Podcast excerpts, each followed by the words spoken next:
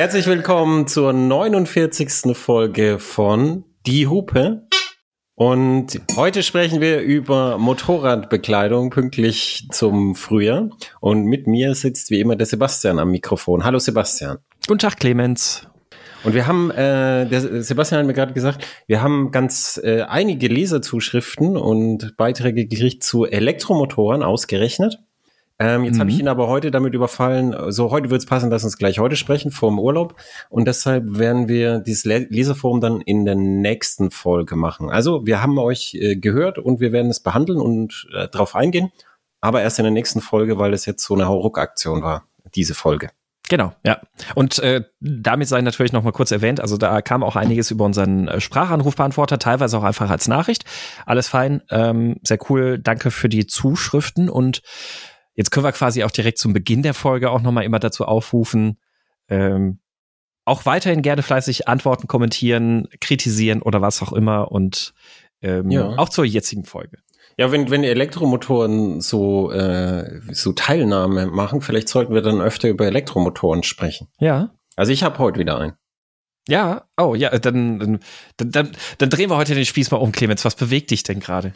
Also, also als allererstes ist heute endlich nach fast sieben Monaten, in denen die Bank beständig die Zinsen erhöht hat, äh, mein BAFA-Bescheid gekommen, dass oh. die, ah. das Bundesamt für Ausfuhrkontrolle ähm, mir äh, 19.405 Euro bezahlt zu meiner Heizung. Äh, ich schäme mich ein bisschen, mhm. aber nicht so viel, dass ich es nicht annehme. Und ich möchte allen Steuerzahlen, vor allem den weniger gut verdienenden, möchte ich sagen, äh, ich weiß es zu schätzen. Es darf jeder vorbeikommen auf einen Kaffee und sich an der Heizung wärmen. Und ich würde es als, wenn ich Habeck wäre, würde ich es auch anders machen. Aber so ist es nun mal. Ja, du darfst dich auf jeden Fall mehr schämen als ich. Okay, ja. Äh, denn, denn ich habe gerade auch vor kurzem, vor ungefähr zwei Wochen, ähm, meine BAFA-Prämie für den Tesla bekommen. Es, ist, ähm, es kommt äh, immer an die richtigen Orte. genau, genau. Also äh, herzlichen Dank, liebe Steuerzahler, für diese ungerechte Umverteilung von oben, äh, von unten nach oben. Ähm, Können wir dann in deinem Tesla auch mal hinten mitfahren, wenn wir dich besuchen kommen, schon, oder? Ja, sehr gerne. Also ihr dürft auf jeden Fall mitfahren im Tesla und ich lade euch auch herzlich zu einem, je nach Wetter, entweder im Tesla klimatisiert oder beheizten Kaffee hinten ein. Okay, okay, ich denke, ich denke, das ist, das ist okay damit. Mehr können wir jetzt nicht anbieten. Mehr können wir nicht tun. Äh, und, und was mich aber eigentlich bewegt hat, weil wir, wir haben ja gesagt, es sind so Fahrzeuge tendenziell. Ich hatte einen Tester von der Zero FX. Mm. Zero FX ist so ein frühes Modell von der Firma Zero, aber die haben da immer so ein bisschen Modellpflege gemacht und mittlerweile hat das Ding äh, 7,2 Kilowattstunden im Akku drin. Und dann kommt man auch ein Stück. Wobei es ist immer noch nicht geil. Also so 70 Kilometer kommt man, wenn man ganz schaumgebremst hm, okay. fährt, kommt man 70 Kilometer so. Also es ist nicht wirklich sparsam, das Ding. Also das, das, das liegt daran, dass, dass die Drehzahl auf der Landstraße ist so hoch, dass das Ding dann echt Abwärme produziert. Und wenn du den Sportmodus einschaltest und es in den Überlastbereich geht, ist der Motor sofort 99 Grad. Also auf, der hat so eine Temperaturanzeige sofort 99 oh. Grad heiß und das, du kannst sehen, wie die Abwärme rausrauscht da hinten. das, äh, also es ist nicht wirklich ein Langstreckenmotorrad. Und kenn, kennst du Reiskocher oder Wasserkocher oder so, wo du das Kabel abziehen kannst? Ja. Die, die haben noch diesen, diesen vergossenen Plastikstecker an der, an der ja. einen Seite Sugar, an der anderen Seite so ein Stecker hat die zum Laden ne? und lädt mit 650 Watt. Das heißt, die hat keinen Typ 2 und nicht irgendwas mit, mit KW, sondern die, die lädt langsam. Also die zieht weniger Strom als ein Wasserkocher. Das ist schon, ah, okay. also da im Ladegerät haben sie nichts geändert. Das ist schon wirklich so zum ums Haus fahren. Das ist noch die alte technische Basis, hast du auch gesagt, ne? Bei, genau. bei Zero. Aber aber bei Zero hat von Anfang an, also die, die Zero Force nennen sie das, also der Elektromotor, die, die Achse des Motors, wo ja auch der Pulli ist für den Hinterachsantrieb per Zahnriemen und die Schwingenlagerung, die sind alle koaxial. Das heißt, die liegen alle auf einer Achse, so dass mhm. es null Einflüsse des Antriebs äh, gibt auf äh, die, die, die beim, beim Federn entstehen. Mhm. Also du hast, du hast nur mhm. natürlich den, also den Einfluss vom, vom Drehmoment, den hast du natürlich trotzdem, das ist ja klar. Aber äh, die, die ganzen Einflüsse, die aus Geometrie entstehen, wenn der Schwinglagerpunkt und der Ritzelpunkt an unterschiedlichen Punkten sind, wie es üblich ist, die fallen alle weg. Und das war schon damals so bei dem Modell und äh, das ist ganz gut. Und dann hat es halt Zahnriemenantrieb. Und das ist ja ein Enduro und die sind ja im Geländesport gefahren und dann habe ich ein bisschen Straße gefahren und ich gesagt, ja, also eigentlich habe ich sie geholt, weil hier um mein Haus rum, also ich wohne so im Windows XP Bildschirmschoner für die Leute, die den noch kennen. Wenn ich aus meinem Fenster gucke, das ist ungefähr das, was ich sehe. Und hier, hier gibt's so Leute, die fahren dann sonntags immer so 250er alte Enduros, sind so alte Herren. Und da habe ich gedacht, hey, jetzt um mein Haus fahren, so ein Elektro. Und dann bin ich damit halt so, so in den Wald gefahren. Und ich bin so ganz langsam gefahren, so, so trialmäßig. Und ähm, das, äh, das, das ist so dann so, die Vöglein zwitschern und schleicht so durch den Wald. Das ist wie, wie mit einem elektrischen Trailer fahren. Und das, das macht echt Spaß dann.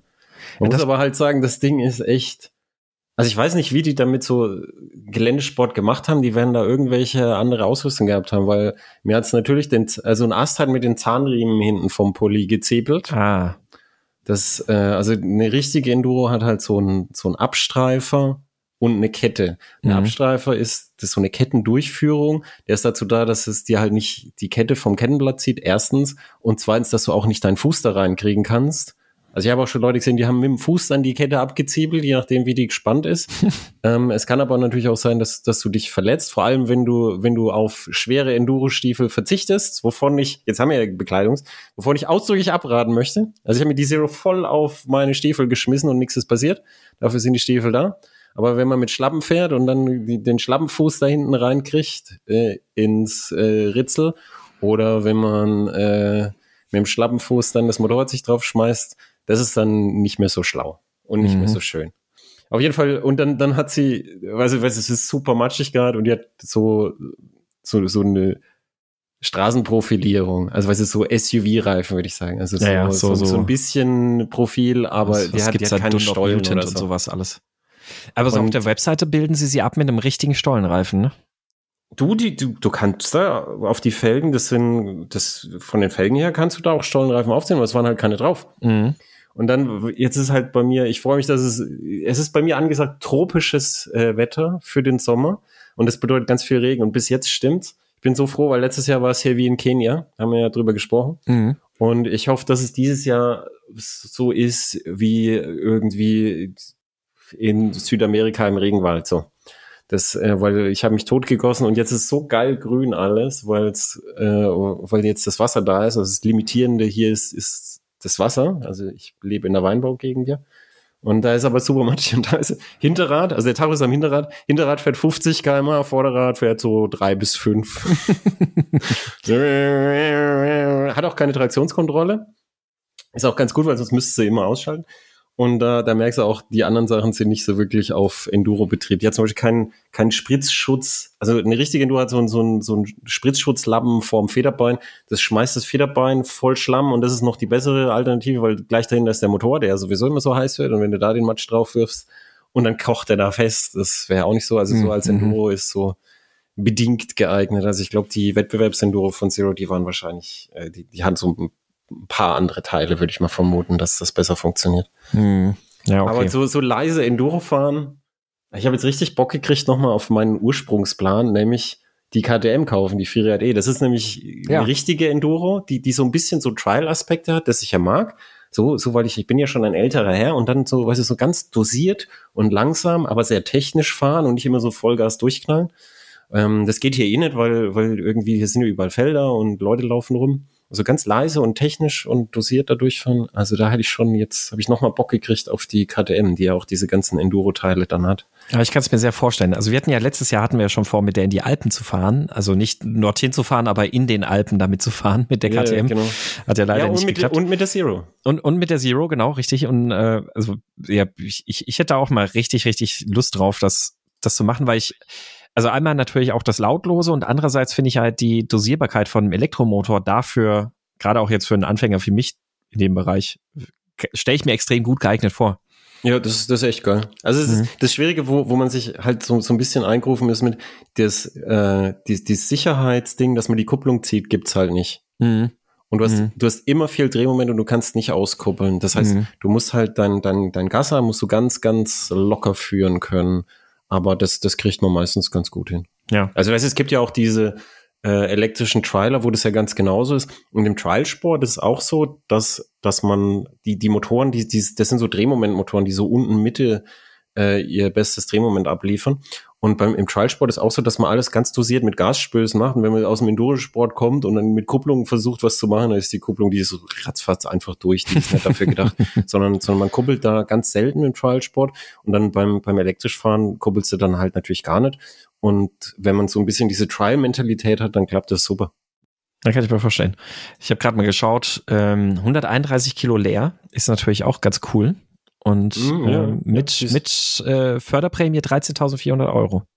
Wie mit Förderprämie. Go Electric Förderprämie, was auch immer das ist. Ach so, das ist Ja, einfach ach was so, von, ist ein- äh, von Zero, eine eigene Ja, Prämie. ist, genau, Zero gibt so Ja. einen Nachlass. Also Mhm. teuer, teuer ist es schon. Ja, das Vor allem stimmt. ist es halt auch teurer als die KTM. Die KTM hat auch ihr eigenes Ladegerät, aber Mhm. das ist nochmal ein anderes Thema. Die KTM hat Wechselakku oder einfach so, also ganzen Sitz hochklappen und in 30 Sekunden den Akku wechseln. Manche schaffen es auch in 15. Mhm. Äh, und dann ist es halt ein richtiges, eine richtige Enduro und nicht was, wo du merkst, ah ja, ich missbrauche es jetzt ein bisschen. Mhm. Also so, so für mein Projekt hier um die Häuser fahren ist, ist die KTM schon besser geeignet. Und dann Handbrake links. Das ist halt geil. Das ist wie beim Fahrrad. Oh, oh, okay. Ah. Also statt Kupplung hast du eine Handbrake links. Das ist wie, wie Mountainbike fahren. Ach krass. Wir sind, wir sind damals auf der Präsentation auch so ein Downhill Mountainbike Track, den hat KTM dann mitgemietet, sind wir mit dem Ding runtergefahren. Es war voll geil. Aber ist dann auch die Bremse umgedreht? Weil beim Fahrrad hast du ja dann meistens die Vorderradbremse links und die Hinterradbremse rechts. Nee, nee, du hast beim, beim, beim Motorrad ist, ist die Vorderradbremse weiterhin rechts. Ja, gut, okay. Und die, deswegen äh, und die, Also- und die Hinterradbremse ist, ist links. Aber dann, dann ist wenn- auch nicht so schlimm, falls man mal versehentlich auskuppeln will. Das, das stimmt. Aber ich würde ich würde auch so, äh, also bei mir ist es umgekehrt, weil ich ja mehr Motorrad fahre als Fahrrad. Ich bin ja Mhm. Fußgänger hauptsächlich. Und wenn, wenn ich ein Downhill-Fahrrad kaufen würde, würde ich die Bremse einfach umstecken. Also ich, ich würde rechts vorne bremsen, einfach weil das meine, äh, meine Bremshand für vorne ist. Hm, hm, richtig, ja. Ja, cool. Also ich bin, ich bin vor, äh, vor anderthalb Wochen bin ich mal für 20 Kilometer die Reiseenduro von Zero gefahren, die DSRX. Ja, die habe ich auch Und- schon bestellt. Ja, das, äh, das, das war tatsächlich ganz cool. Die hat dann auch ein bisschen, also waren nur 20 Kilometer, die ich die gefahren bin. Ähm, deswegen bin ich da dann eher auf deinen, deinen richtigen Test, deine richtigen Erfahrungen gespannt. Aber hat sich schon echt richtig gut gefahren. Elektrisches Fahren mag ich ja eh sehr beim Motorrad. Also hat mir auch auf der Livewire sehr, sehr, sehr gut gefallen.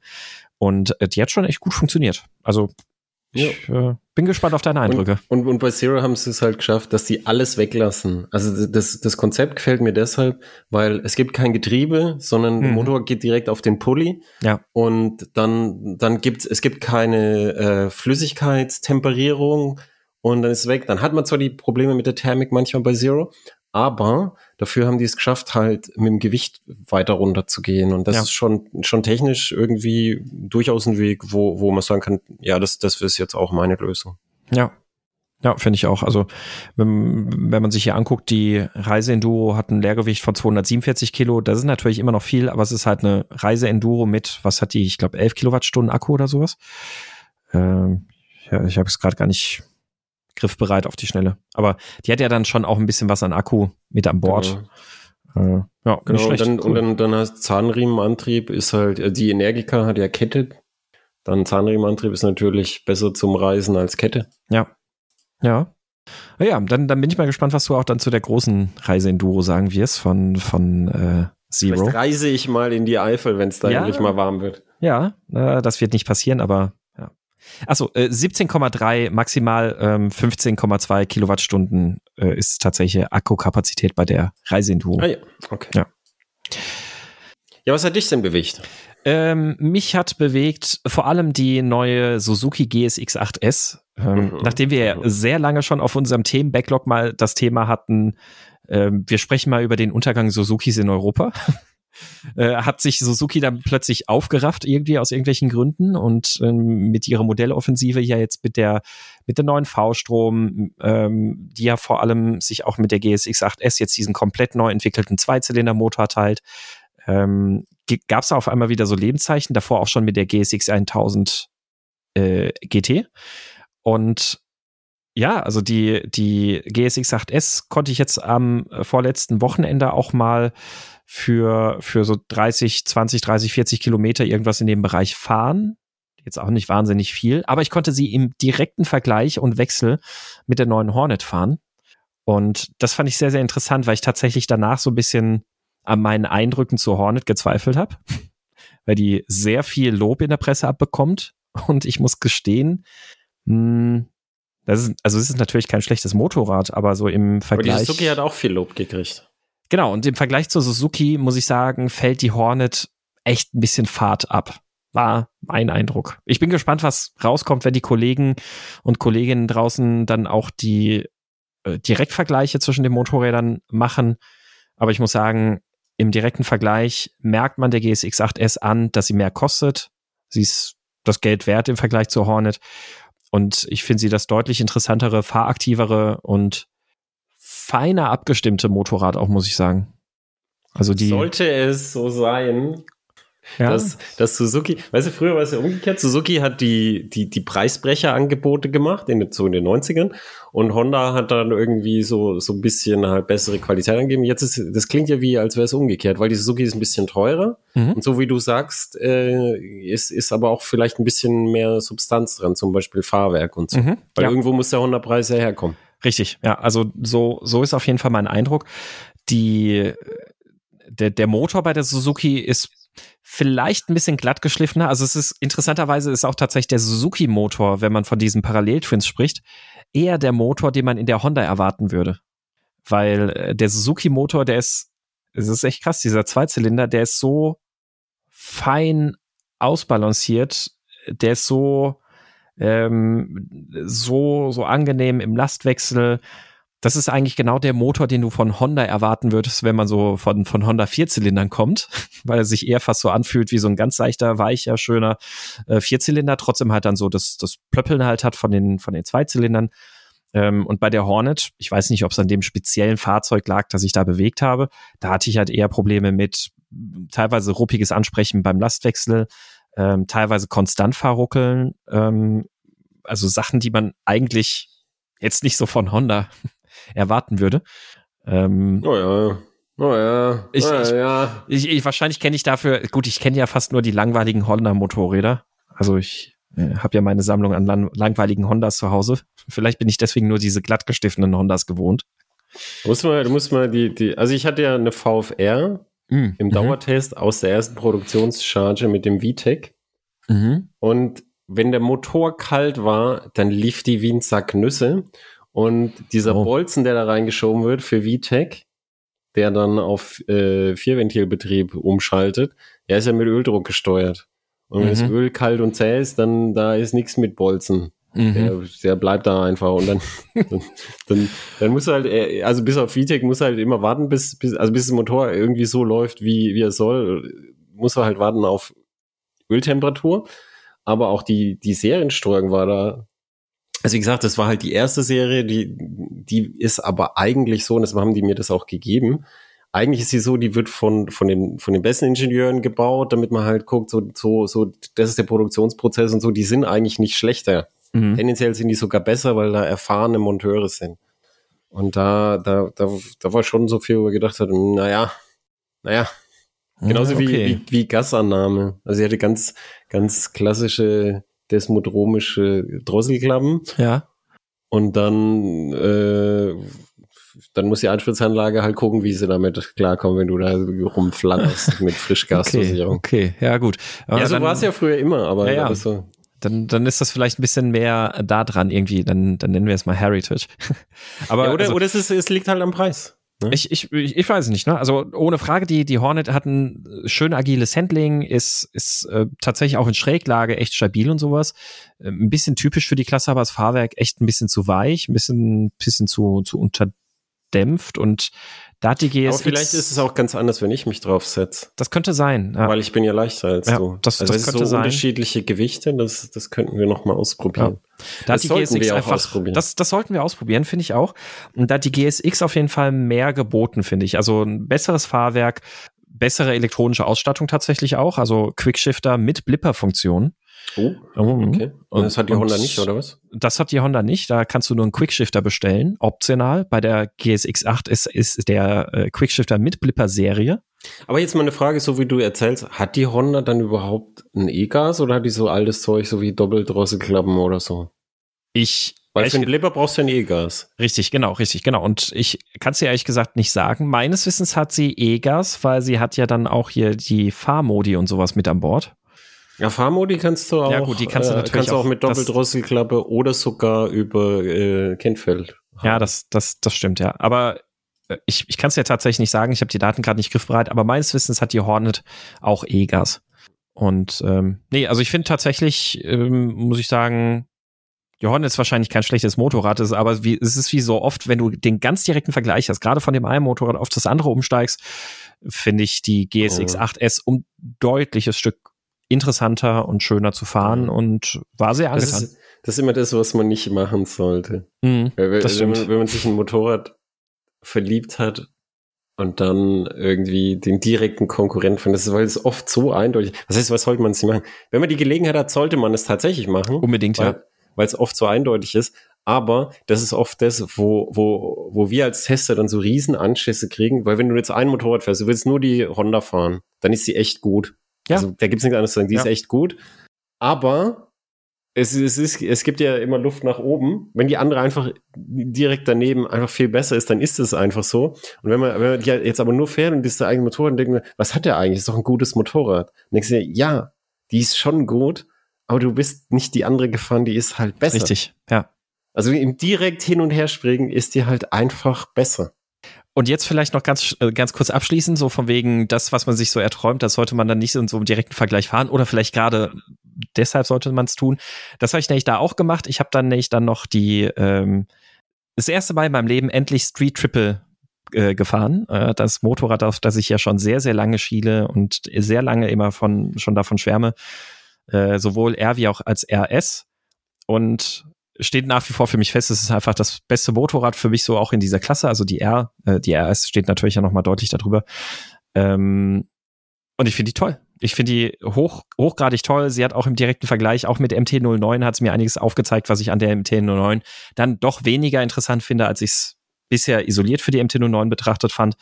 Ähm, ja, toll. Also also Street Triple war von Anfang an eine Erfolgsgeschichte, finde ich. Also ja. das, das Konzept ist, ist echt gut.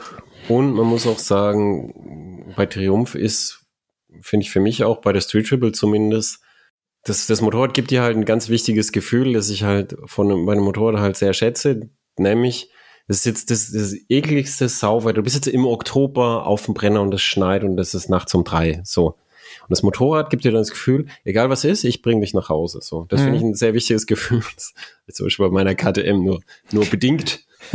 ähm, und aber das, das ist so, so was, wo der Honda-Kunde zum Beispiel sich so kauft. Und das, das ist bei der Streety einfach auch so. Die, ja. die brummt dann vor sich hin und denkt, ich hab's im Griff, schützt dir mal Sprit nach, ich bring dich heim. So, und das, das finde ich immer sehr angenehm. Weißt du, wenn du das vom ganz Wilden dann runterkommen kannst auf, okay, ist so ganz sanft, okay, wir, wir rollen nach Hause. Ja, genau. wir kommen ja. heile an. Mhm. Mhm. Ja. Und, und, und zuverlässig auch, dass das da nichts, nix, auch wenn es Ströme regnet und die Airbox läuft voll Wasser und so, das läuft dann einfach weiter, das Motorrad. Ja. Also super tolles Motorrad und ich freue mich drauf, die auch mal noch länger zu fahren. Haben wir ja auch schon bestellt. Also mal gucken, ähm, wann das so dann klappen wird. Und falls man nicht so zufällig ankommt und man doch mal rutscht, dann hat man ja seine Motorradbekleidung. Und oh, was für eine Überleitung. Was? Wir hätten es nicht besser skripten können. Also hätten wir, aber. Welche Überleitung? Okay, ja, schön. Ja, so, ja? Also ich, ich würde, was würdest du denn sagen?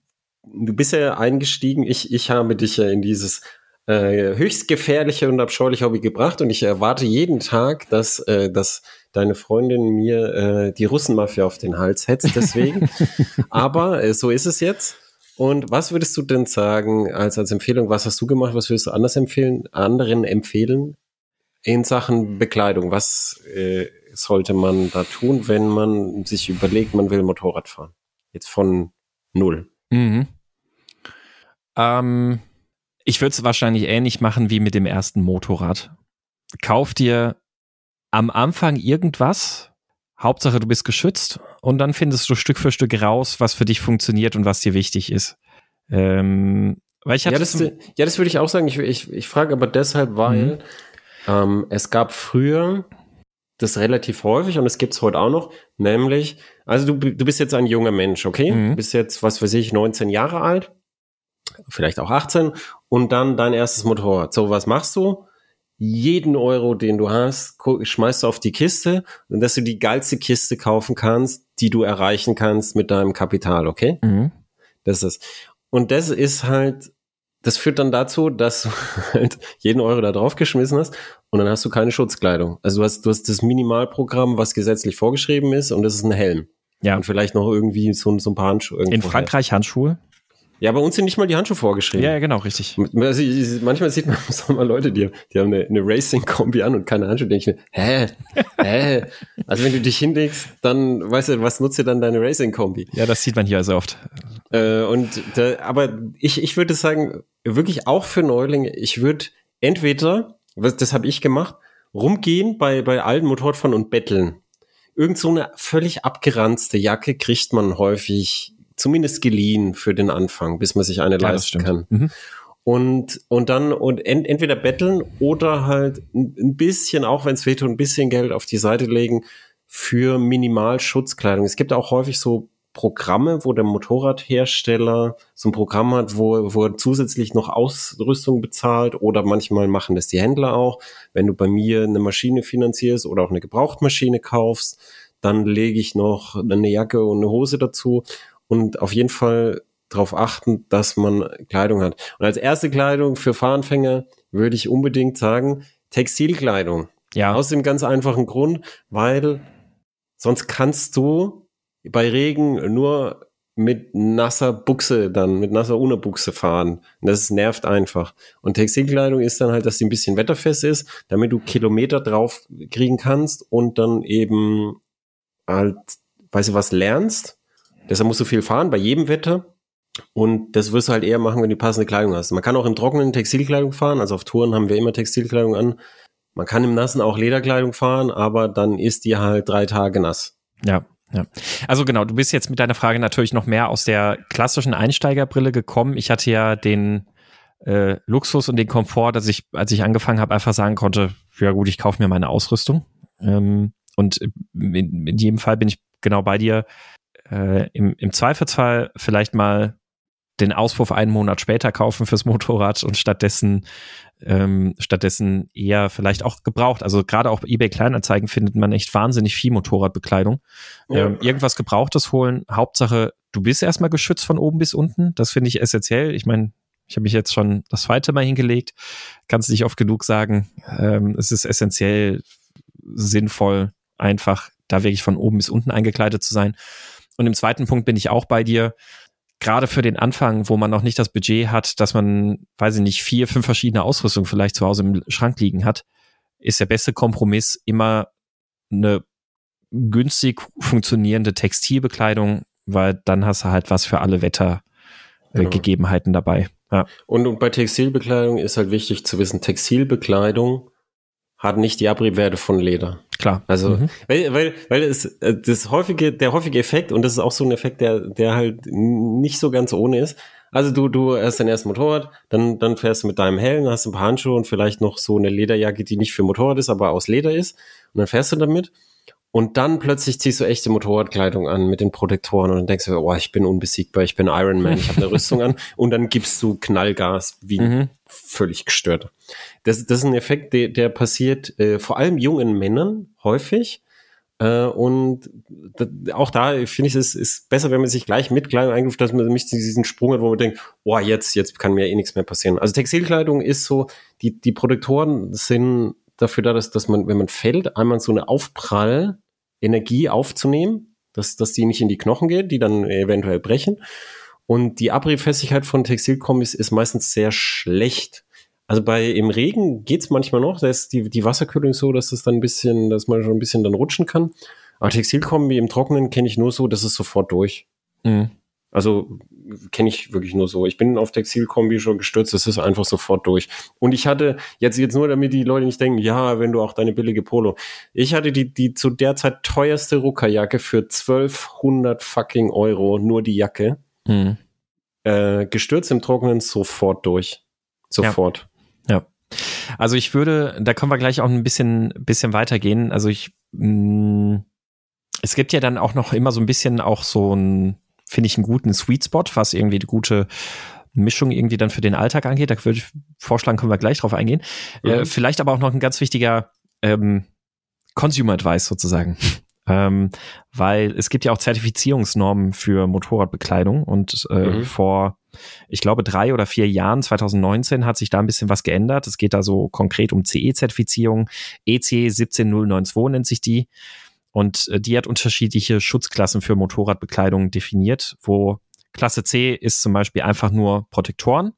Ähm, also das heißt, wenn man jetzt einfach nur eine Protektorenweste anhat, die keinerlei Abriebschutz hat, einfach nur diesen Stoßschutz mitbringt.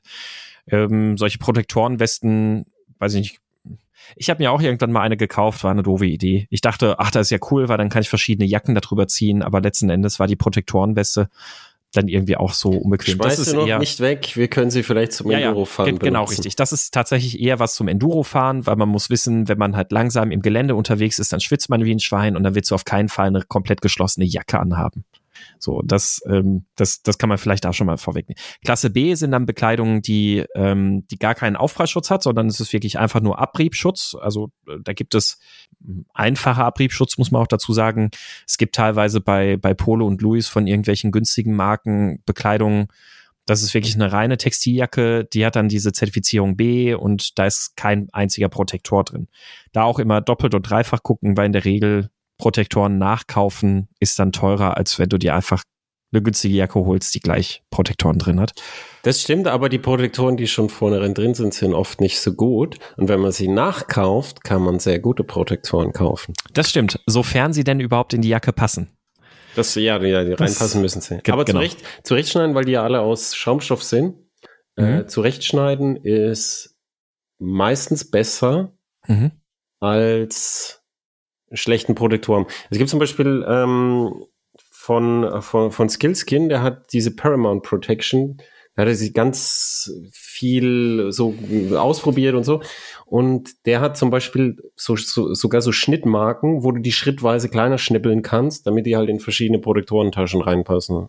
Mhm. Das ist ganz gut. Also ich habe die, die Protektoren von ja, die habe cool. ich, die hab ich auch mal ausprobiert, die sind, die sind echt gut. Die sind nämlich äh, so, dass sie die auf Betriebstemperatur, wenn du die trägst, dass die dann ihre Schlagwerte schaffen. Und die meisten Protektoren sind halt zertifiziert auf kalt. Also auf Umgebungstemperatur, auf kalt, die Schlagwerte. Mhm. Aber die Schlagwerte bei warm sind halt relevanter, weil du es ja am Leib trägst und dann hast du vom Motor oft noch so Abwärme drauf. Und der testet dann bei 30 bis 60 Grad, glaube ich, die, die Dinger, dass die, dass die dann gut halten. Mhm.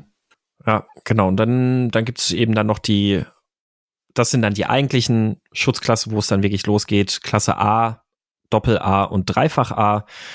Ähm, und die werden bewertet nach einerseits Abrieb, Abrieb und Stoßfestigkeit, aber gleichzeitig auch Ergonomieeinschränkung. Das heißt also, Klamotten in der Klasse A sind besonders flexibel, leicht zu tragen, schränken einen am wenigsten ein, haben aber auch die, ähm, den niedrigsten Abriebschutz. Und Klasse Doppel A beispielsweise ist dann so das unter Doppel A kann man so als Beispiel immer so die typische Tourenfahrer Textilkombi sehen. Ähm, die die hatten recht hohen, also für Verhält für die Verhältnisse relativ hohen Abriebschutz und ähm, Ergonomie des Fahrers wieder weniger beeinträchtigt und Klasse 3a, das sind dann typischerweise oft eher Lederkombis, ein- oder zweiteilig, sehr hohen Abriebschutz, aber halt auch die schlechteste Ergonomie. Und warum ich das sage, warum es gut ist, diese Klassen zu kennen. Ich hatte tatsächlich jetzt schon ähm, vor, vor einem halben Jahr beispielsweise mit einem Kollegen gesprochen, der hat auch jetzt erst relativ spät den Motorradführerschein gemacht, hat sich dann so seine erste Ausrüstung gekauft und hat sich zum Beispiel von der ähm, Louis Eigenmarke Vanucci eine Lederjacke gekauft, weil er dachte, hey, Leder ist doch toll und so und hat dann festgestellt, dass die gerade mal Abriebschutz Klasse A hat, ähm, weil dass einfach sehr dünnes Leder ist, kein besonderer Schutz irgendwie auf die der Nähte gelegt wird und sowas alles und mhm. letzten Endes der Abriebschutz nicht viel höher ist als bei einer Textilkombi. Der hat danach dann erst von diesem Label durch mich erfahren und war dann ein bisschen enttäuscht, weil er sich in eine bessere ja, besseren Schutz erhofft hatte. Das, das ähm, stimmt, das ist ja für Verbraucher, das, das, das stimmt, da kann man darauf achten. Genau. Ähm, die, die, die, ja, sprich aus. Äh, und, und ganz kurz vielleicht noch dazu, umgekehrt gibt es, äh, du hast gerade schon gesagt, Textilbekleidung relativ schwierig, da in Klasse 3a zu kommen, insbesondere für Jacken. Äh, ich glaube, ich habe einmal eine Jacke gesehen, die haben dann irgendwie doppelt- und dreifachlagiges Material, dann nochmal irgendwie Cordura verstärkt und was weiß ich was nicht alles. Es gibt aber, das, deswegen, das wollte ich noch erwähnen, es gibt vor allem Motorrad-Jeans, die schaffen es durchaus häufiger mal in die Klasse 3a zu kommen. Ähm, ja, aber die, die, die verwenden immer gleich äh, Aramid oder verwandte Fasern. Ganz die, genau. Die, wo, sie, wo sie so ein hochabriebfestes und sehr zähes Material mit reinweben. Und Jeansstoff ist ja ein bisschen dicker und wenn du das ein bisschen dicker machst, dann, dann kriegst du auch so, so ein bisschen Abriebwert. Genau. Hin. Und dann hast du nämlich diesen einmal verstärkt gewebten Stoff, also auch schon mit Cordura-Fasern, Aramidfasern, was auch immer. Ähm, und oftmals darunter dann nochmal so ganze Hosen-Innenbeine aus Kevlar-Fasern. Ähm, und das ist tatsächlich ein, Schutz. Es gibt auch die verschiedenen Vergleichstests ja auch in der Motorrad und sonst was alles, wo die ähm, Motorrad-Jeans mit Gewichten beschwert auf 80 Kilo dann auch bei 80 kmh über den Asphalt ziehen und sowas. Und da sind, da schneiden tatsächlich diese Motorrad-Jeans sehr, sehr gut ab. Deswegen einfach mal in die Klamotten gucken, gucken, da ist dieses Label drin, das ist so ein stilisierter Motorradfahrer und darunter finden sich dann diese Schutzklassen A bis 3A und da lohnt sich schon auch so ein bisschen Richtung A bis 3A zu gucken.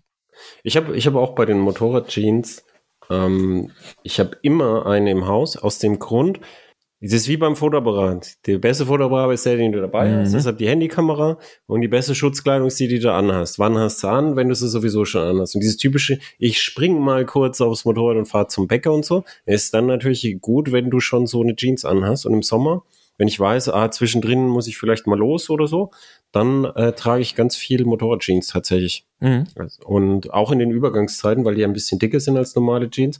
Und die haben wirklich gute Abriebwerte und die haben häufig auch Protektoren-Taschen und dann entweder halt vom Hersteller Protektoren, die passen, oder halt man kann gucken, welche Protektoren man reintut und wo dann der eigene Kompromiss zwischen Protektorendicke und Bequemlichkeit ist und so. Also Motorrad-Jeans, jeden, der sie sich leisten kann, für den Sommer würde ich jedem empfehlen als das ganz ja. typische, wo man, wo man einfach tragen kann und dann, und dann, oh, jetzt fahre ich mal ums Eck, dann hat man schon was an, dann schwingt man nur die Jacke über. Ja. Weil das, also in meinem Alter kommt es halt häufig vor, wenn, wenn, vor allem früher, als ich noch bei der Mo gearbeitet habe, wenn man einfach, man ist in der Werkstatt und dann schraubt man was, oh nein, ich brauche noch eine Schraube, ich fahre zum Polo rüber und so, dass man gleich was anhat. Mhm, richtig, ja. Und Motorradjeans sind vor allem auch relativ luftig. Genau, genau. Also die. Also genau, wenn Fahrtwind kommt, dann pfeift der Wind durch. Ja, also die, deswegen sind die gerade auch deswegen im Sommer super geeignet, wo man dann ja oft sagt, das ist ja auch so ein Argument, ganz oft lassen die Leute dann irgendwie im Sommer Teile der Schutzausrüstung weg, weil sie sagen, ah, das ist so heiß und das bringt ja nichts, wenn ich nicht konzentriert bin, weil ich darunter so schwitze, was auch richtig ist. Und deswegen ist ja. halt aber die, die Option eher irgendwas in der Art zu kaufen, als, ähm, als es wegzulassen. Und das wäre tatsächlich dann auch so mein eigentlicher Tipp, neben so einer Textilkombi irgendwie als Starter, fände ich mit das Sinnvollste, Richtung dann tatsächlich sich sowas anzuschaffen wie eine Motorradjeans und irgendwie zum Beispiel eine sehr, sehr luftige Textiljacke oder vielleicht auch, ich, ich habe jetzt aktuell zum Beispiel eine Jacke von Rebelhorn heißen die. Ist eine Lederjacke, die ist von oben bis unten komplett durch äh, perforiert, also mhm. extrem luftig ein sehr weiches Leder, 1,2, 1,3 Millimeter, das ist jetzt nicht rennstreckentauglich, äh, hat Schutzklasse 2a oder 3a auch und ähm, die ist super schnell drüber gezogen, fühlt sich an einfach wie eine ganz normale Jacke, selbst wenn du mal stehst, schwitzt du in der nicht und dazu die Jeans. Das sind Sachen, die, die stören dich überhaupt nicht, die sind total angenehm zu tragen und die hast du halt ganz, ganz schnell angezogen und auch so wie ja. du sagst, wenn man am Motorrad am Schrauben ist. Das wäre irgendwie so meine zweite Empfehlung nach so einer Textilkombi irgendwie sich sowas für den, für den Sommer zu holen. Ja. Vor allem, weil, also eine Motorjeans gibt's ab 80, 90 Euro. Ja. Und viele Leute geben ja für Markenjeans ohne die äh, Schutzklasse und, Mhm. und ohne die Schutzmechanismen aus Aramidfaser und Produktion und so, geben die ja teilweise schon mehr aus. Also du kannst ja, du kannst ja locker 120 Euro für eine Magenjeans ausgeben. Ja. Und, äh, und deshalb würde ich, würde ich da auf jeden Fall mal gucken. Mittlerweile gibt's echt viele.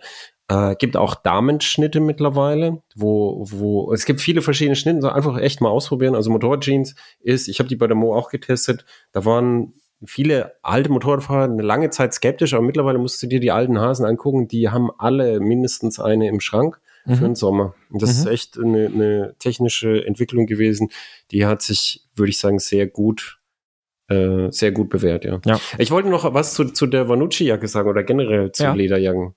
Äh, ich habe es auch schon gesehen, dass jemand eine, Lederkombi anhat, einen Einteiler, dann auf den Arsch fällt und der Arsch ist offen. Und dann sagen die Leute, wie kann das bei dem passieren? Also wirklich ein Loch in der Kombi. Mhm. Äh, und das ist so, man, man kann so ein bisschen drauf achten, das ist ein Qualitätsmerkmal, möglichst große Flächen Leder ohne Nähte. Weil dann Mhm. brauchst du große Stücke, die, die ohne Narben oder so vom Rind sind, die du da dann äh, vernähst. Wenn Lederkombis aus ganz vielen kleinen Stückchen bestehen, die zusammengenäht sind, jede Naht ist eine Schwachstelle. Erstens und zweitens sind die Nähte häufig auch da, wo am meisten gespart wird. Und wenn du dann auf den Arsch fällst, dann gehen die Nähte auf als erstes. Mhm. Vor allem, wenn, wenn, das, wenn das günstiges Zeug ist. Und wenn man jetzt ein bisschen drauf guckt, dass man halt nicht das Zusammengestückelte nimmt, sondern die größeren Flächen, dann, äh, dann, dann kann man da so ein bisschen so ein Gefühl drauf kriegen auf, äh, auf die Qualität.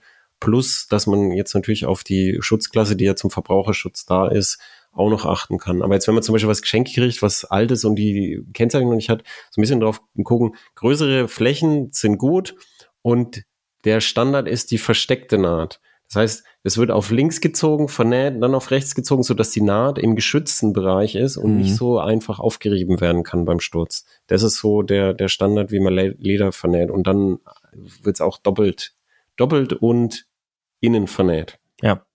Ja. Ja. Lederkombi, das finde ich, das ist dann so das, das optionale Extra, was man sich dann dazu kaufen kann, wenn man oft so sportlich unterwegs ist, dass man gerne auch auf der Rennstrecke fährt oder sowas. Also ich ziehe meine Lederkombi auch tatsächlich nur für die Rennstrecke an, weil es mir sonst auch einfach viel zu viel Aufwand ist, mich da reinzupellen. Ja, aber ich habe ich hab, ich es noch mal ein bisschen anders. Ich habe Ledersachen, ich habe keine Kombi, sondern ich habe eine Lederhose. Ja, okay. Die ist geschnitten wie eine Jeans und ich habe eine Lederjacke dazu und dann kann man die hinten noch so verbinden und so. Ähm, und dann habe ich Ledersachen, die sehr bequem sind und wo, wo auch nicht irgendwie du, du wie von der Weltraumlandung aussiehst, sondern wie gesagt, die ist geschnitten wie, wie eine normale Jeans, die Hose und dann hat es halt so Belüftungsöffnung an der Seite und die, die ist aus sehr dickem Leder und die ist echt super. Und das ist das einzige Problem damit ist halt, wenn wenn es halt ein Regen kommt, dann bist du halt nass. Aber das ist ja bei Ledersachen immer so. Ja. Und, Und- das, das fahre ich im Sommer dann tatsächlich, wenn ich längere Touren mache, fahre ich das tatsächlich. Und wenn es wenn es im Sommer, also wenn es im Hochsommer regnet, dann ist es ist meine Emotion immer so, dann werde ich halt nass. Mhm.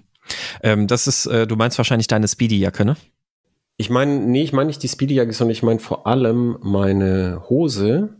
Die gibt's leider nicht mehr. Ah. Die, die hat, das war so ein, glaube britischer Hersteller, die gab es beim Polo eine Zeit lang. Das ist Velourleder, sehr dickes Velourleder in einem sehr guten Schnitt. Als ich die gekauft, als ich die gekauft habe, haben ganz viele Leute gefragt, ah, was ist das, was ist das, was ist das? Und dann habe ich die ganz vielen empfohlen, aber es hat nicht gereicht. Polo hat sie aus dem Programm genommen, sehr schnell wieder. Und jetzt äh, weiß ich jetzt nicht. Aber es gibt solche Lederhosen immer mal wieder und man muss dann halt springen, wenn es die gibt.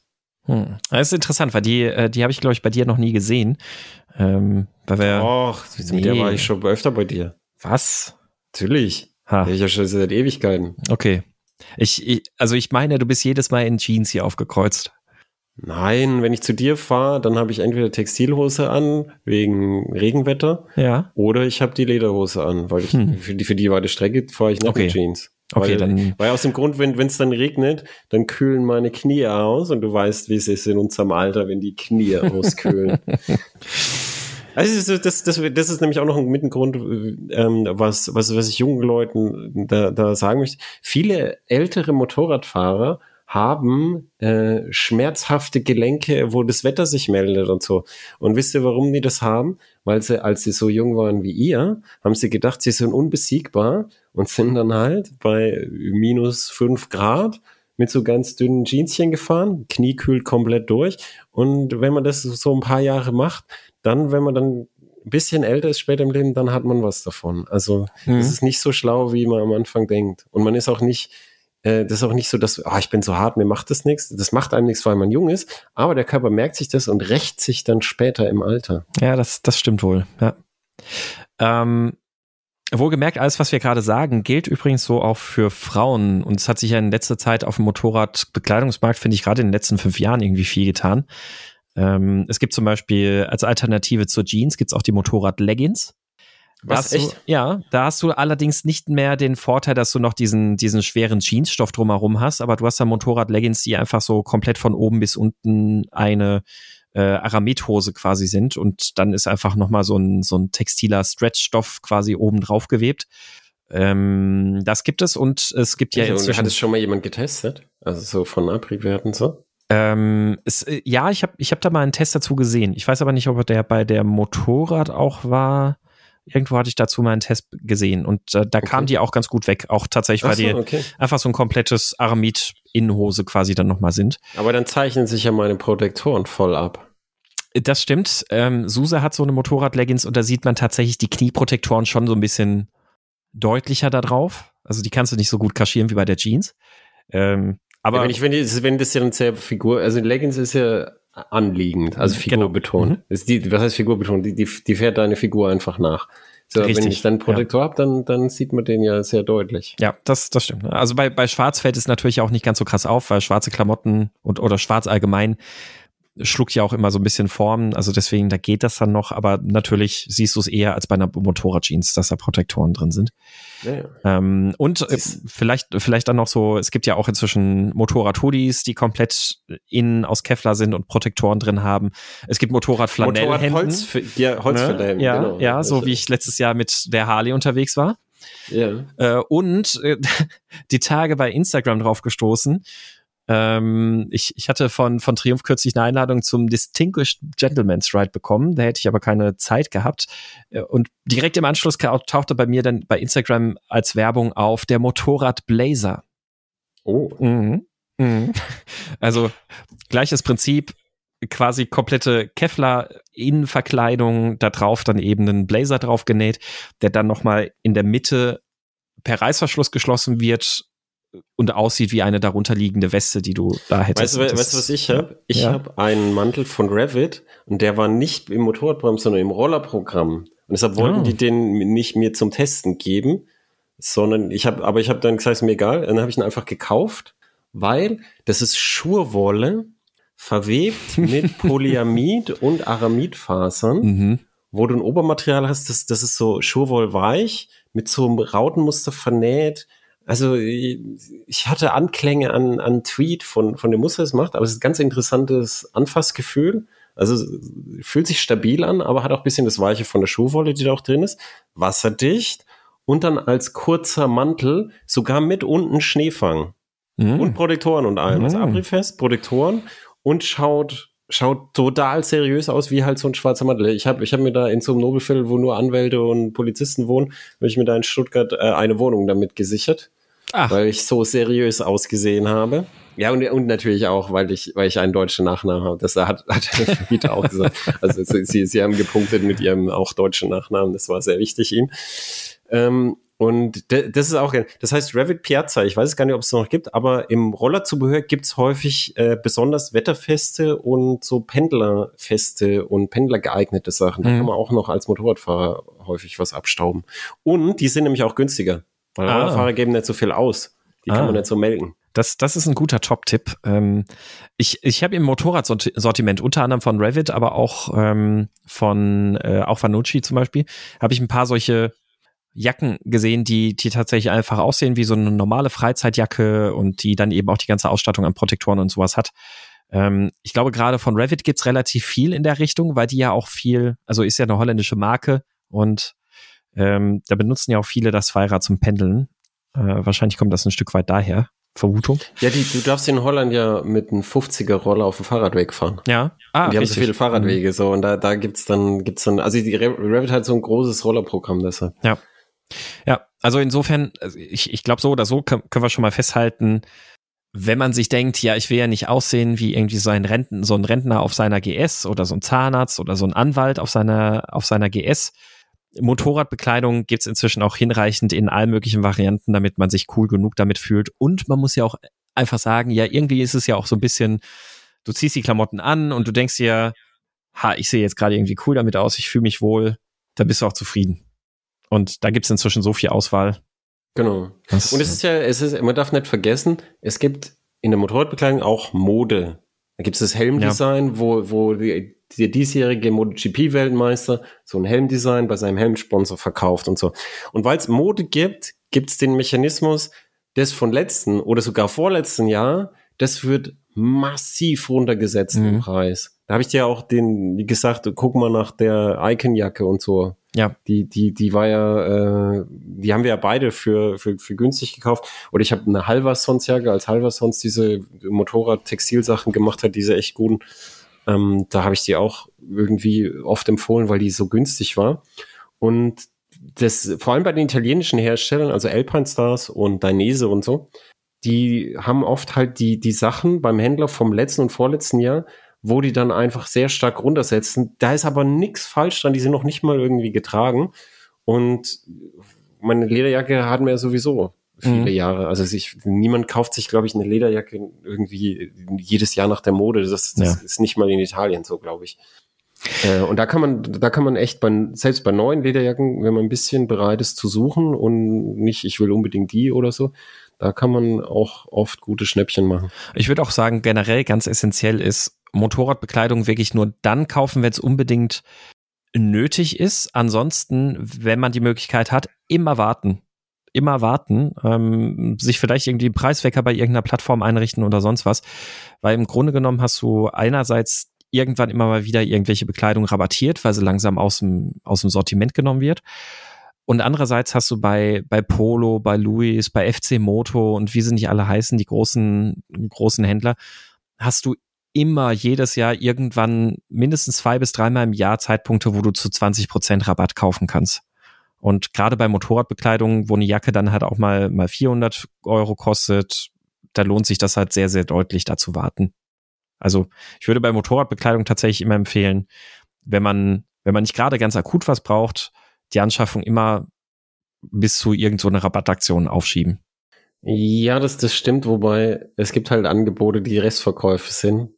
Und die, die dann Rest, die sind dann halt, wenn es weg ist, ist es weg. Ja, genau, richtig. Deswegen meine ich ja, deswegen, wenn man sich auch irgendwie für irgendwas interessiert, dann vielleicht auch das, das Kleidungsstück auf dem Schirm haben. Also schönes ich hab, Beispiel. Ich, hab, ich, hab, ich, wollte mal die Bellstaff-Jacke kaufen. Auch beim Polo, ja, kurz Bellstaff Snetterton hieß das Modell. Ah, ja. Mhm. Im, also gab es einfach beim Polo. Und die haben da 500 Öcken aufgerufen. Und da habe ich gedacht, das wäre eine Lederjacke, die, wäre so meine letzte Lederjacke. Danach kaufe ich mir keine mehr. Und äh, aber ich mir gedacht, ja, 500 Euro, hm, selbst, selbst wenn ich mir keine mehr kaufen will, das ist mir zu teuer. Und ja, kurz danach habe ich wieder geguckt, gab es sie nicht mehr beim Polo, haben sie wieder aus dem Programm genommen, wie immer. Und dann hat die halt überall sonst, selbst gebraucht, 1000 gekostet oh, oder 1200. Okay. Und die, die, Tendenz steigen, weil es gab halt einfach nicht viele. Also hm. es, es, oh, ich will darauf raus, es ist halt so, wenn man, wenn man sieht, was günstig ist und wo es denkt, der Preis ist super, dann finde ich, finde ich eher, dass, dass man dann, dann schnell, schnell zuschlagen kann, weil, weil genau. diese Restposten halt schnell weg sind. Also so, das, die, werden, die werden ja nicht mehr neu produziert. Das, das natürlich schon, genau, richtig. Also da, da, da empfiehlt sich vielleicht auch einfach immer mal das Produkt einfach mal bei zum Beispiel, also irgendeiner Preisvergleichswebsite einzugeben, wie Idealo zum Beispiel, weil da hat man ja auch so einen historischen Preisverlauf und dann sieht man, ist das gerade jetzt ein besonders günstiger Preis oder nicht. Also das, das ist vielleicht irgendwie nochmal ja. so ein Shopping-Tipp. Ähm, und tatsächlich relativ viel der Bekleidung, die ich auch hier habe, die habe ich immer wieder sehr gut, sehr günstig zu verschiedenen Zeitpunkten erstanden. Suse hat zum Beispiel ja auch eine Icon Raiden Jacke. Ähm, die hat damals, war auslaufendes Modell, da stand gerade der Nachfolger von der Icon Raiden in der, ähm, in den Startlöchern, äh, hat 150 Euro gekostet. Oh, das ist gut. Ja, genau. Und jetzt ähm, unsere beiden Lieblingshandschuhe, diese Held 2 in 1, ähm, die kosten ja regulär irgendwas um die 200 irgendwas Euro. Ich habe meine damals für 150 Euro gekauft und habe die jetzt nach 50, 60, 70.000 Kilometern, weiß ich nicht, ähm, letzt bei FC Moto mal für 120 Euro gesehen und habe gedacht, komm, jetzt kaufst du die nochmal, weil die sind jetzt langsam halt auch nach 70.000 Kilometern, die merkt man denen an, die sind immer noch gut, aber sicher, sicher. Und äh, paar Wochen später waren die auch wieder bei FC Moto für 70 Euro zu haben. Und äh, dann habe ich gleich noch ein paar für Susa gekauft. Weil die hatte bisher noch keine richtigen Tourenhandschuhe. Also Allround-Handschuhe. Und ähm, ja, und ja, von, von denen, von denen, also ich, ich das, das, da hast du keine, keine falsche Investition. Nein. Die, diese, diese Dinge sind so nützlich. Ja, absolut. Also zu, zum Hintergrund, das sind äh, Handschuhe mit zwei Kammern. Äh, du hast unten eine äh, Kammer, die liegt quasi einfach direkt auf der Lederhandinnenfläche auf. Die ist perforiert, die ist super, super luftig. Und über dieser Kammer kannst du dann einfach umschlüpfen in eine andere Handschuhkammer. Das ist dann eine komplett umschlossene Gore-Tex-Membran mit einem dünnen Innenfutter. Das heißt also, du hast einen Handschuh, den kannst du super auch im Sommer tragen und du kannst den anziehen, wenn es regnet, wenn es nass ist, wenn es kalt ist. Das ist eigentlich ja. so der perfekte Tourenhandschuh. Ich, ich verwende nie das, die, die Packung, die Gore-Tex-Packung, nie, auch mhm. nicht im Regen, weil Weißt du, was für mich den Handschuh so gut macht, ist, oben, dadurch, dass der zweite Handschuh da oben drauf noch ist, ist der oben Richtung Fahrtwind gut isoliert. Ja, das stimmt. Und unten ist er, ist er, ist er dann halt dünn. Und dann vor allem für Heizgrifffahrer ist das super, dann kann man da halt anschalten und kann sich die, die Hände wärmen lassen oder, oder man kann auf den Griff festhalten und so. Und selbst wenn man kurze Passagen, also ich, ich bin damit ohne Umstecken oder so, was halt über den Pass und hat so minus zwei, drei Grad gehabt und Schneefall und also so Schneeregen und so. Und da bin ich einfach mit denen weitergefahren, habe ich nicht, nicht meine Winterhandschuhe angezogen, die haben auch nicht umgesteckt und so. Und das, das ist echt viel, also schon, schon, wenn man nicht umsteckt, ist der schon nützlich. Und dann kann man, also habe ich einmal gemacht, aber da ist mir ehrlich gesagt der Handschuh zu dick. Mhm. Ähm, und selbst wenn man nicht umsteckt, ist der schon sehr nützlich. Also das ist echt ein, ein tolles Ding, wenn man das Gericht irgendwie sofort kaufen. Gibt's auch von BMW als, äh, wie heißt mhm. der bei BMW? Two-in-One oder so? Ja, ich glaube, ja. Und äh, wichtig vor allem auch zu wissen, äh, mit Heizgriffen zu fahren, ist bei Gore-Tex-Membran, wenn es regnet, eh blöd, weil das das Prinzip der Membran umkehrt. Weil die Luft. Ja, das, das sagen die Leute ständig, aber ich, ich verstehe das, ich verstehe nicht, was, was die Kritik Ich, ich mache das ständig, dass ich mit Gore-Tex-Handschuhen äh, und Heizgriffen fahre. Also bei, bei mir war das tatsächlich so, ab, Handsch ab, ab äh, Griffheizung an ist es im Handschuh nass geworden. Echt? Bei mhm. mir nicht. Wirklich, also wirklich jetzt nicht, nicht um jetzt dir zu widersprechen, ja, ja. sondern ich, ich fahre ja im Winter mit Winterhandschuhen, also sind dicke Handschuhe, die haben immer eine Membran, die sind immer wasserdicht und sie sind, die sind sehr dick gepolstert. Und wenn das, wenn das Motorrad Heizgriffe hat, dann fahre ich im Winter auch immer mit Heizgriffen. Also ich, ich bin, ich, ich bin, ich bin auch schon Touren gefahren, da bin ich 5000 Kilometer Heizgriff gefahren, weil es einfach so kalt war. Mhm. Äh, und ich hatte noch nie, wirklich noch nie Probleme mit der Gore-Tex-Membran und Heizgriffen. Ich habe es schon so oft gehört, aber ich konnte es nicht nachvollziehen, nie. Also äh, zugegeben hat es auch relativ viel geregnet. Also das war lang anhaltender, ja, ja, starker Regen. Ja, aber ich, ich, ich, ich, fahre ja auch durch lang anhaltenden starken Regen. Mhm. Die, die, die, weiß ich, wie, wie das, wie das passieren könnte, wäre, also du, du hast unten, wo der Heizgriff ist, Verdampfung. Mhm. Relevante. Aber das habe ich halt nicht. Also das, ich weiß auch nicht, wie das, weiß ich, wenn, wenn du einfach den, den Handschuh auf dem Griff hast und, und so und den liegen lässt, dann, dann hast du da nicht so viel Verdampfung, weil der ja geschützt ist von mhm. den Handschuhen. Ich würde, ich, ich, ich würde mal gucken, ob der Handschuh wasserdicht ist. Wirklich. Also war er sonst ohne Griffheizung. Also, aber gut wir, wir werden es wir werden's nicht wissen, wir werden es nicht rausfinden. Ja, jetzt, äh, haben wir doch, jetzt haben wir doch ein Streitthema. Schreibt uns, wie es bei euch ist mit Membran und Heizgriffen. So ist es, genau. Und ähm, ich hätte jetzt vor allem noch zwei, zwei Punkte eigentlich für, für heute. Und das eine ist, oder drei. Den, den Punkt drei, den mache ich, den ziehe ich jetzt einfach vor, der ist aber ganz schnell. Ähm, über Helme sprechen wir jetzt heute eher nicht im Detail, vielleicht aber da noch zum Hintergrund. Es gibt jetzt eine relativ neue ECE-Norm. Auf den meisten Helmen bisher findet ihr ECE 22.05 als Sicherheitszertifizierung. Äh, es gibt inzwischen die e ECE 22.06 und die e ECE 22.06 hat dann auch noch höhere ähm, höheren Einfluss beispielsweise auch auf die Verdrehung durch den Helm und sowas alles. Ähm, die ist sehr nah dran an der FIM-Zertifizierung, also das heißt die Zertifizierung, die auch so für, für den Motorsport-Wettbewerb gilt. Ähm, sehr sicher wenn man gerade die Möglichkeit hat, irgendwo günstige Helme zu und sowas zu bekommen, dann vielleicht auch schon direkt darauf achten, dass man die ECE 2206 hat, weil 2205 ist schon, die hat schon einige Jahre auf dem Buckel. Es gibt auch ein schönes Video von Fort9 dazu, ähm, kann ich auch hier ja, noch verlinken. Ja, ja.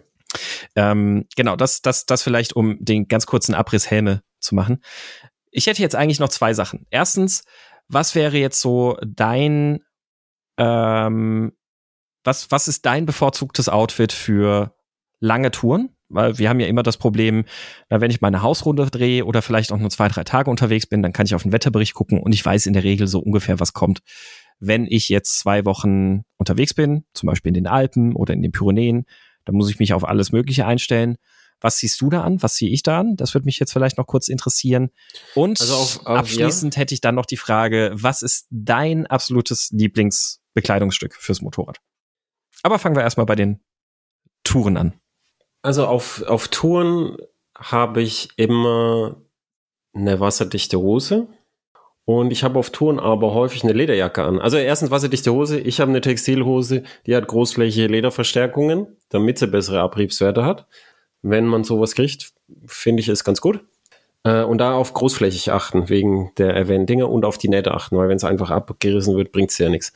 Und dann die Lederjacke, die habe ich halt häufig auch wegen Fotos an, weil wir Fotos machen.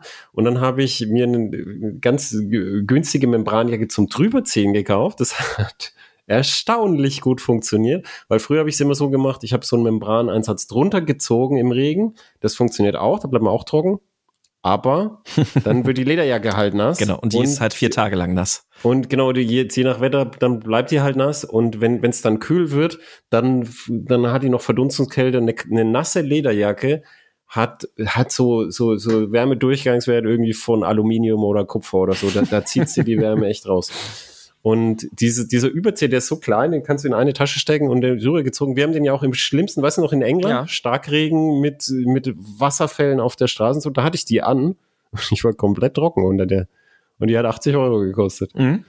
Und da hatte ich auch sonst die Lederjacke und so würde ich auch jederzeit wieder ausrücken. Manchmal habe ich auf Touren auch Textilkleidung an. Ähm, ich mag es aber ehrlich gesagt lieber, so wie ich es gerade beschrieben habe, weil wenn man auf Touren fährt, auch wenn es in den Alpen ist, hat man meistens lange Perioden von sehr warmem Wetter. Und dann ist es einfach viel angenehmer, in Leder zu fahren als in Textil. Ja. Ähm, ich, Und wie ist bei dir? Ich würde ganz ähnlich entscheiden. Ich habe früher immer versucht, die perfekte Allround-Textilkombination zu finden für, für solche Touren. Und äh, irgendwo gab es dann doch immer wieder so eine, so eine Tourenkombi ist halt immer ein Kompromiss. An irgendwelchen Stellen ist es dann halt doch nicht so richtig gut. Und für mich eindrücklich war das Erlebnis, als wir vor zwei Jahren, äh, glaube ich, zum Mittelmeer runtergefahren sind, äh, wo du unterwegs dann ja dann schon wieder nach Hause gefahren bist und Axel und ich dann irgendwie Jetzt bei. mir halt immer ja, rein. Das, Entschuldigung.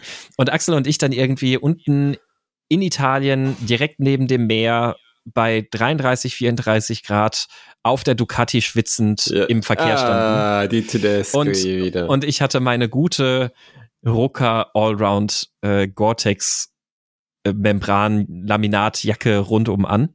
Äh, und eine Membran ist halt nicht besonders luftdurchlässig. Die, das ist das Prinzip, die, die lässt weder Wasser noch Wind erstmal grundsätzlich durch. Und belüften kannst du die dann nur über irgendwelche Belüftungsreißverschlüsse, die dann auch die Membran damit quasi an diesen Stellen öffnen. Aber wenn du stehst, bringen dir diese Reißverschlüsse alle nichts. Und das ist dann irgendwie echt Mist gewesen. Und dadurch und auch letztes Jahr dann mit unserer Holland-Tour habe ich dann, das hat, die hat mich darin bestätigt. Ich mache das inzwischen auch so. Ich habe obenrum dann lieber einfach zum Beispiel äh, jetzt eher eine luftige Text, äh, eine luftige Lederjacke dabei, äh, die so luftig ist, dass sie nicht stört, auch wenn du mal stehst, die gleichzeitig ein bisschen abriebgeschützt ist und dann ziehe ich mir lieber schnell eine Regenjacke über, wenn es richtig regnet. Wenn es ein bisschen regnet, ja, dann regnet es halt ein bisschen, äh, auch ja. egal. Und ähm, habe dann vielleicht eher noch im Gepäck irgendwie eine, es gibt solche dünnen Softshell Windbreaker Jacken, die vorne im Brustbereich eine Membran haben, um ein bisschen Wind abzublocken sowas kann man sich im Zweifelsfall noch drunter ziehen, wenn es wirklich irgendwie einen ganzen Tag lang kalt bleiben sollte. Und dann ist man da eigentlich schon bestens ausgestattet. Ähm, für, für untenrum würde ich es tatsächlich auch weiter so machen wie auch letztes Jahr in England und in Holland. Und ich würde einfach mit Jeans inzwischen auch bei mehrtägigen Touren fahren, ähm, weil ich es persönlich einfach bequemer finde, angenehmer finde ähm, man kann die Jeans ohne weiteres gut anziehen, wenn man abends im Hotel ist und dann sagt er, komm, man fährt noch mal schnell fünf Meter ums Eck, um irgendwo eine Pizza essen zu gehen. Ähm, und wenn es halt richtig regnet, dann zieht man auch da eine Membran Textil Überziehjacke, äh, Überziehhose dann drüber.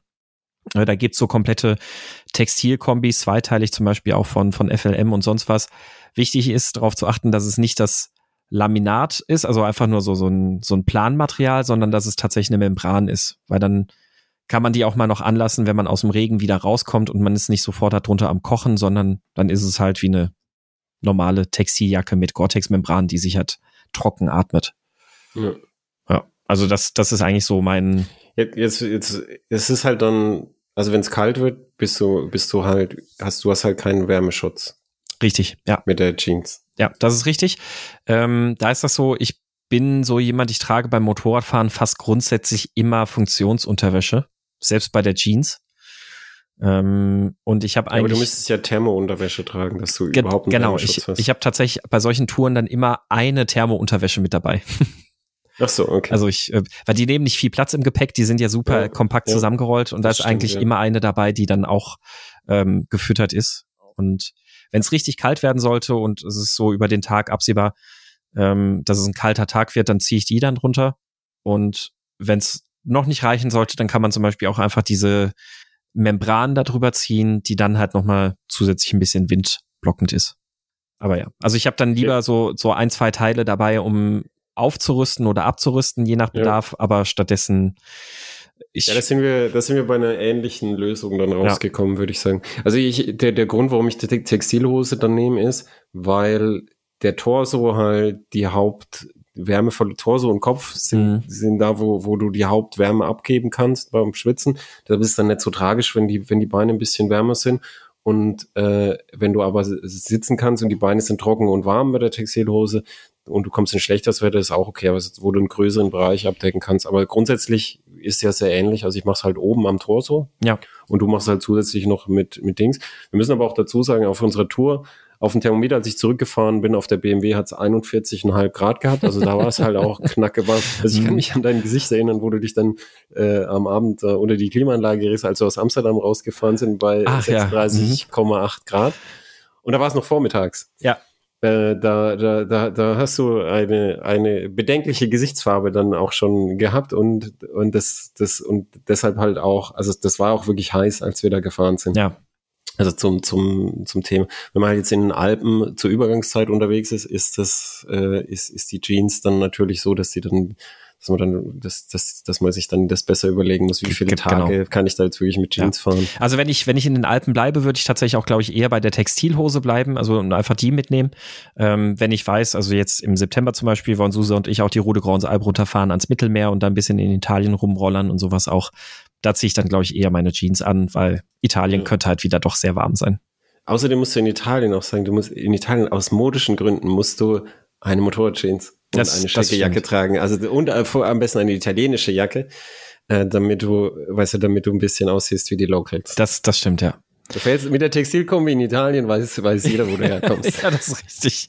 Vor allem, wenn sie schwarz ist. Die, die Textilkombi schreit so ein bisschen nach Outdoor-Bekleidung, äh, wie, wie die Deutschen im Ausland halt ohnehin so angesehen werden. Ja. ja. ja, last but not least, was ist dein absolutes Lieblingskleidungsstück? Egal jetzt ob ein Helm, Handschuh, Hose oder Jacke, was, was ist das Lieblingskleidungsstück? Ich habe schon die ganze Zeit drüber nachgedacht, im Hintergrund auf, auf, auf einem B-Prozess quasi. Mhm. Aber ich habe keine Ahnung, ehrlich gesagt. Also ich habe, ich, die Leute sagen immer, dass die Speedy-Jacke ist seine Lieblingsjacke, aber ich bin einfach arschfaul. Ich schmeiß halt nichts weg, solange es noch geht. Und die Speedy-Jacke ist noch super und die schmeiße ich nicht weg. Äh, aber ich würde sagen, tendenziell meine Hose. Und zwar deshalb, weil so, so, so eine gute, jeansartige, so, so, äh, wie, wie heißt es, Bootcut oder so mhm. bei Jeans? Mhm. Dass, dass die unten so, so ist, dass man wirklich einen Stiefel drunter bekommt. Also jeansartig geschnitten, unten so, dass du einen Stiefel drunter bekommst. Das ist ganz wichtig für, für Starkregen, dass das Wasser halt außen abläuft und nicht in den Stiefel rein. Und ähm, die hat dann auch noch Cool Leather, also ein Leder, das im äh, infraroten Bereich stark reflektiert, dass das schwarze Leder nicht so warm wird. Und das ist, glaube ich, was, wo, wo ich merke, dass, da ist der Markt komplett unterversorgt, weil die Leute fragen mich immer, wo ich sie her habe und so, und dann gibt's sie nicht mehr und so, weil, weil man das nicht so auf dem Schirm hat. Es gibt diese Hosen immer mal wieder und da sollte man drauf achten, weil das sind Kleidungsstücke, die habe ich Ich habe vor dieser Hose, die habe ich jetzt seit über zehn Jahren und davor hatte ich eine, die hatte ich auch 15 Jahre oder so, bis, bis sie wirklich Mhm. Also die sah echt aus. Das konntest du nicht mehr.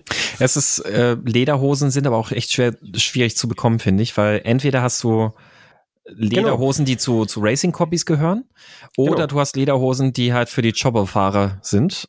Genau, und dazwischen gibt's, äh, die, zwischen dieser Marke ist, ist, ja. ist so klein. Ja. Und ich denke, da gäbe es halt ganz viel, weißt du, vor allem junge Leute, die sportlich Motorrad fahren wollen und dann soll es ein bisschen cool aussehen. Wenn du einen Jeans-Schnitt hast und so und nicht, nicht die Racing kommen und dann kannst du Lederjacke, Jeansartigen Schnitt, Lederhose, dann über die Stiefel, so wie der Rossi und so, und dass dir das Wasser nicht in die Stiefel läuft. Und dann bist du top ausgestattet und es, es sieht gut aus. Und dann, dann auch noch so, das ist sehr praktisch, mhm. weil du normale Taschen hast. Ja. Jetzt musst du noch einmal kurz erwähnen, was genau das für eine Jeans ist, von welcher Marke. Auch wenn es sie nicht Soll, mehr gibt. Warte, ja, dann müsste ich aber mal kurz äh, nachgucken. Ja, okay. Mhm. Also sie heißt Drive Rockwell Be Cool Evolution. Drive Rockwell Be Cool Evolution. Okay, ja, es ist ja. viele Wörter aneinandergereiht. Und der Hersteller ja. ist Drive oder, oder wie? Entweder Drive oder Rockwell, ich habe keine oh, ja. Ahnung. Das war beim, beim, wie gesagt, beim Polo gab's die. Ah, ja. Und dieses Be Cool ist, ist dieses Cool Leather. Mhm, ja. Also wie gesagt, dieses Sommerleder, was, was sich weniger stark, stark aufhitzt, habe ich früher immer gedacht, ah ja, braucht kein Mensch. Aber mm. ist tatsächlich praktisch. Und wie gesagt, der, der Schnitt ist gut. Ich habe die in Motorradheften und auch auf meiner Website fotografiert, wo man sie gut sieht. Und da ist sie auch noch schön neu. Einigermaßen. Äh, die sieht super aus. Ja, äh, cool. Also, ja, und ich überlege gerade, was mein mein Lieblingsmotorradbekleidungsstück ist. Ähm, ich habe jetzt auch schon ein bisschen was durch, äh, ja, durch, durchprobiert, durch angehabt durch die Bank durch. Ha, ich, ich würde tatsächlich sagen, mein, oh, mein Lieblingskleidungsstück ist auch eine Hose. Mhm. Ähm, und zwar ist das eine äh, Vanucci Dynima Jeans.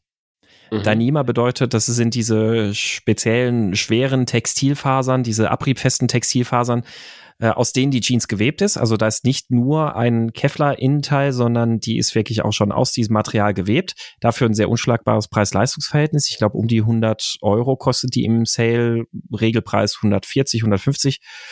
Und ähm, sie hat dann trotzdem auch noch mal ein Kevlar-Innenfutter und sehr angenehm, sehr weich sitzende Protektoren. Und äh, die hatte ich beispielsweise auch letztes Jahr in Holland an. Die habe ich inzwischen, das ist so ein bisschen meine Tourenhose tatsächlich geworden. Und mit der bin ich letztes Jahr auch gestürzt. Mhm. Und äh, die hat wirklich keinen einzigen Kratzer gehabt, ähm, obwohl ich kräftig draufgefallen bin. Also ich, ich habe es ja gemerkt an da, wo man blaue Flecken und sowas hat. Ähm, die sah tatsächlich fast besser aus als meine Lederjacke, die ich da anhatte. Ähm, mhm. Und also bist du über Asphalt gerutscht? Ich bin über Asphalt gerutscht, ja. Ja. Ähm, und äh, letzten Endes, sie hat es nur nicht überlebt, weil sie aufgeschnitten wurde. Aber ich habe mir die nach, danach wirklich sehr, sehr genau angeguckt und untersucht und die ähm, Abriebspuren, die auf dem Stoff waren, die sind fast nicht zu erkennen. Also du siehst, dass der Stoff da ein bisschen dunkler geworden ist, also so ein bisschen glätter geworden ist, aber die ist nirgendwo ja. durchgescheut gewesen. Du, ich habe auch schon Motorjeans getestet. Ich habe ja für Modi getestet. Die hatten bessere Werte als als äh, meine Referenzlederhose ja. teilweise. Und die also die, die, Hose, diese Vanucci Dyneema Jeans, ähm, die war auch in den Vergleichstests bei der Mo und sowas, auch äh, bei der Motorrad. Äh, haben die tatsächlich auch sehr gut abgeschnitten. Ich glaube, das würde ich sagen, ist mein Lieblingsbekleidungsstück. Die habe ich mir danach sofort neu gekauft und ähm, kann ich sehr empfehlen. Ja. Ja, da haben wir doch, da haben wir doch jetzt, also jetzt haben wir ja eine Folge vollgepackt mit Service quasi. Ja, von vorne bis hinten. Ähm, und Kaffeeeinladungen. Und Kaffeeeinladungen. Für, für, für unsere edlen äh, Spenderinnen und Spender. Ja. Ähm, ja. Da bin ich mal gespannt, was unsere Hörer und HörerInnen dazu sagen, ähm, was ihr vielleicht so auch an Erfahrung gemacht habt. Was war für euch vielleicht der schlechteste Kauf, den ihr jemals für Motorradbekleidung gemacht habt? Und was war der beste Kauf? Das wäre tatsächlich ganz interessant. Genau, ähm, der beste Kauf ist interessanter. Ja, der, der beste Kauf ist interessanter, aber auch aus dem schlechtesten Kauf kann man oft was lernen. Das stimmt. Weil ja. zum Beispiel, ich habe mir zum Beispiel am Anfang meiner Motorradfahrerlaufbahn sehr oft Klamotten in falscher Größe gekauft. Weil man ja, das einfach. Ist, das ist, okay. Ja. ja, das, das, das, äh, du hast etwas gelernt. Ja, ja. Und ähm, ja, insofern, ähm, ja. Dann sind wir gespannt, was von euch so an Rückmeldungen dazu kommt. Und wenn ihr natürlich Fragen auch zu dem Thema habt, aber auch Kommentare und Anmerkungen, könnt ihr das wie immer gerne auf unserem WhatsApp-Sprachanrufbeantworter machen. Die Nummer dazu und einen QR-Code dazu findet ihr wie immer in den Show Notes. Ja. Und dürft natürlich auch. Ich, ich möchte ja. einen, einen, einen kleinen Sonderappell, oh, nämlich, ja. äh, wenn's, wenn ihr jung seid oder es in eurem Bekanntenkreis junge Leute gibt, die gerade sich damit beschäftigen, aufs Motorrad zu gehen und die Fragen haben, äh, für die möchte ich eine Sondereinladung aussprechen, dass sie sich gerne bei uns melden. Ja. Weil die können aufgrund ihres Lebensalters ja noch nicht so viel Erfahrung haben und ob, ob sie es dann machen oder nicht, ist, ist dann ihr eigenes Bier, aber äh, sehr gerne, besonders diesen Leuten gebe ich Tipps, weil da sitzt die Kohle halt eng und da muss man besonders irgendwie gucken, dass es passt. Und die, die, die können sich halt weniger Fehler leisten. Richtig. Ja. Und meistens mit ein bisschen Erfahrung lässt sich sehr gut irgendwo so ein Sweet Spot bei der Bekleidung finden. Ähm, deswegen greift auf die Erfahrung zurück. Äh, die Einladung spreche ich auch von meiner Seite auf jeden Fall aus. Zumal ich manchmal auch schon mal bei Polo und Luis das ist nicht immer so. Manchmal, wenn man die Beratung aber mitkriegt von unbedarften Leuten, was da an Beratungstipps gegeben wird, ist manchmal auch ein bisschen schwierig. Das kann mal so, mal so sein. Also greift gerne auf vorhandenes Wissen zurück. Ja. Und damit würde ich sagen, bis zum nächsten Mal. Tschüss und auf Wiederhören. Tschüss.